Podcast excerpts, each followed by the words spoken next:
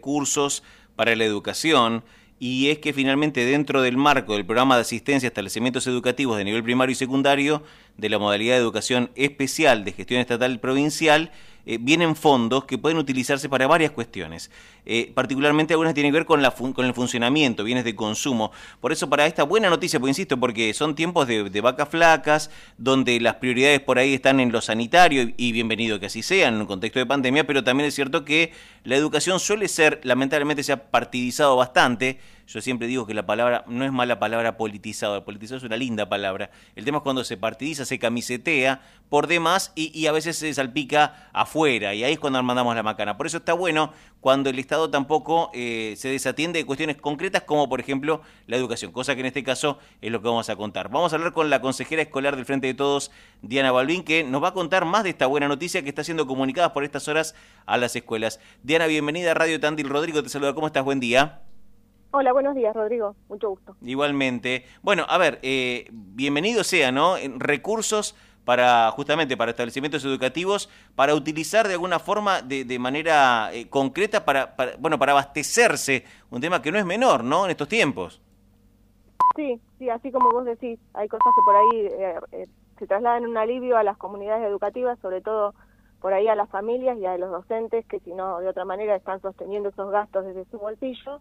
Eh, lo que se nos informó ya alrededor del 20 de mayo, el día 21 de mayo, a los consejos escolares de los que entrábamos en fase 2 o había una suspensión en la presencialidad total o parcial, es que se iban a recibir a través de los consejos escolares unos montos asignados que van a estar asignados para cada escuela en relación a la matrícula y al trabajo que se vienen haciendo con las trayectorias educativas de los alumnos para que se puedan comprar elementos, como vos decías, bienes de consumo, para contratar algunos servicios de fotocopiadora, comprar insumos, para que eh, la continuidad pedagógica y los materiales que eso se, que, se hacen necesarios puedan ser cubiertos con esa con ese dinero, ¿no? Es, muy bueno, o sea, claro, es para sobre eh, todo para para que la escuela tenga con qué responder, con qué recurso físico, porque estamos hablando de recursos físicos, responder en aquellos casos de los chicos que no puedan contar con conectividad total, digamos, o parcial.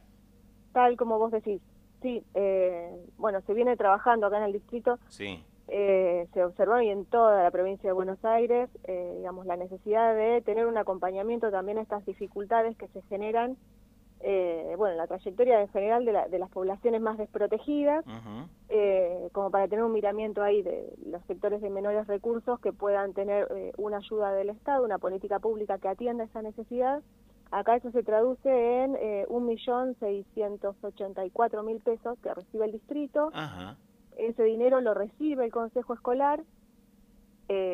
las, las escuelas, los equipos directivos hacen las compras y bueno, hay un proceso de rendición que hasta ayer se estuvo terminando de, definir bien como para que llegue la comunicación bien a las escuelas y sea de fácil rendición. Eh, para todas las escuelas, como vos dijiste al principio, escuelas primarias, escuelas secundarias, las técnicas, bueno, la escuela agraria, eh, polivalente y las escuelas especiales. Ahí tienen como una relación que va desde mil pesos hasta, en algunos casos, cien mil pesos por eh, institución claro. que, van, esto, a disponer. Esto viene muy bien. Yo estaba el otro día charlando con algunos directores de escuelas públicas primarias y me contaban que en, algunas escuelas que son las que por ahí tienen un, un, alumnado mm, con recursos económicos más bajos, eh, los mismos directivos son los que le llevan los cuadernillos impresos a las casas para que puedan tener continuidad pedagógica. Entiendo que esta herramienta económica viene barro para que el establecimiento no tenga que sacar de otros lados, sino que lo saque desde aquí, ¿no? El recurso para poder llevar, por ejemplo, ese cuadernillo. Claro, sí, sí. Digamos, si no se genera una dificultad, una mayor presión sobre el, que tiene la responsabilidad dentro de las escuelas o en la misma familia, ¿no? Claro. De, tener que, eh, la preocupación de, de disponer de ese recurso para, bueno, para suplir lo que todos queremos que es la presencialidad en las escuelas una vez que esté la situación sanitaria saldada. Entonces, bueno, la verdad que, son noticias que nos gusta escuchar. Eh, es una más de las cosas del Estado provincial, ¿no? Como que atiende y da respuesta bastante rápida eh, en términos, bueno, de, lo que están necesitando las escuelas, que se adecúa, porque es muy difícil, vos decís, bueno, decís algo para la provincia de Buenos Aires, toda la provincia de Buenos Aires con las miles de realidades que, tiene.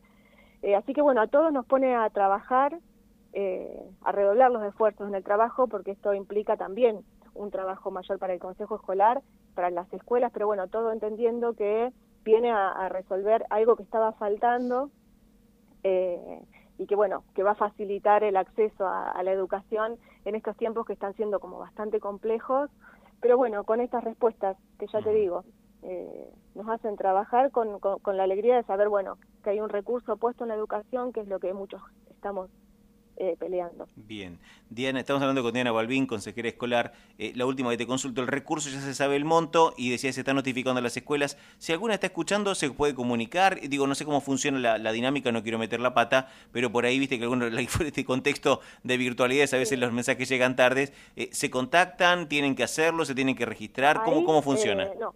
Ahí van a ser las escuelas, eh, cada una de las escuelas lo que decir, lo, que vaya a decidir cómo se implementa, cómo se comunica el recursos de la escuela y lo deciden las escuelas. Nosotros lo que hacemos es ser agente de pago.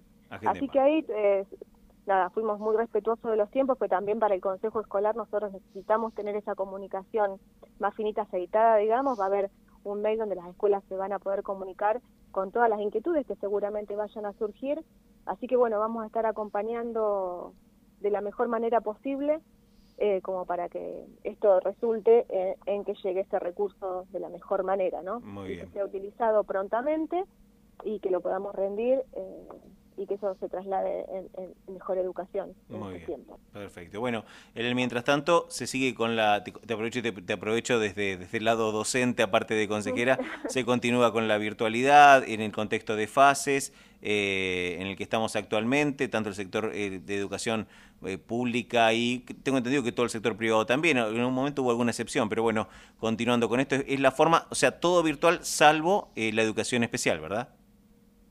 Sí, Sí, ahí hay como un dispositivo, digamos, que es eh, diferencial al año pasado, que es el esquema de una escuela abierta atendiendo estas dificultades en las matrículas.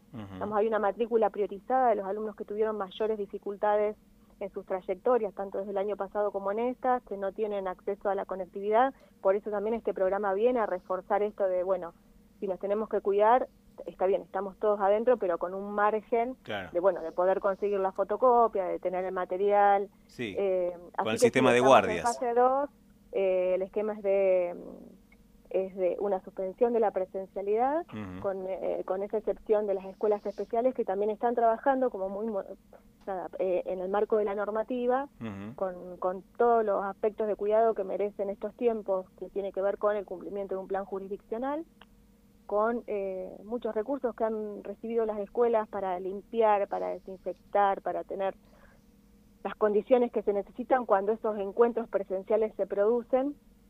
Así que sí, esperando que esto mejore, que podamos seguirnos cuidando y que se traslade, bueno, eh, que se desocupen las camas, que eh, menos gente se enferme y que volvamos todos a la escuela. Sí, que repercute en salud, de eso se trata. Tal cual. Diana, Diana muchísimas gracias por este paso por Radio Tandil, muy amable. No, muchas gracias a ustedes. Hasta luego. Diana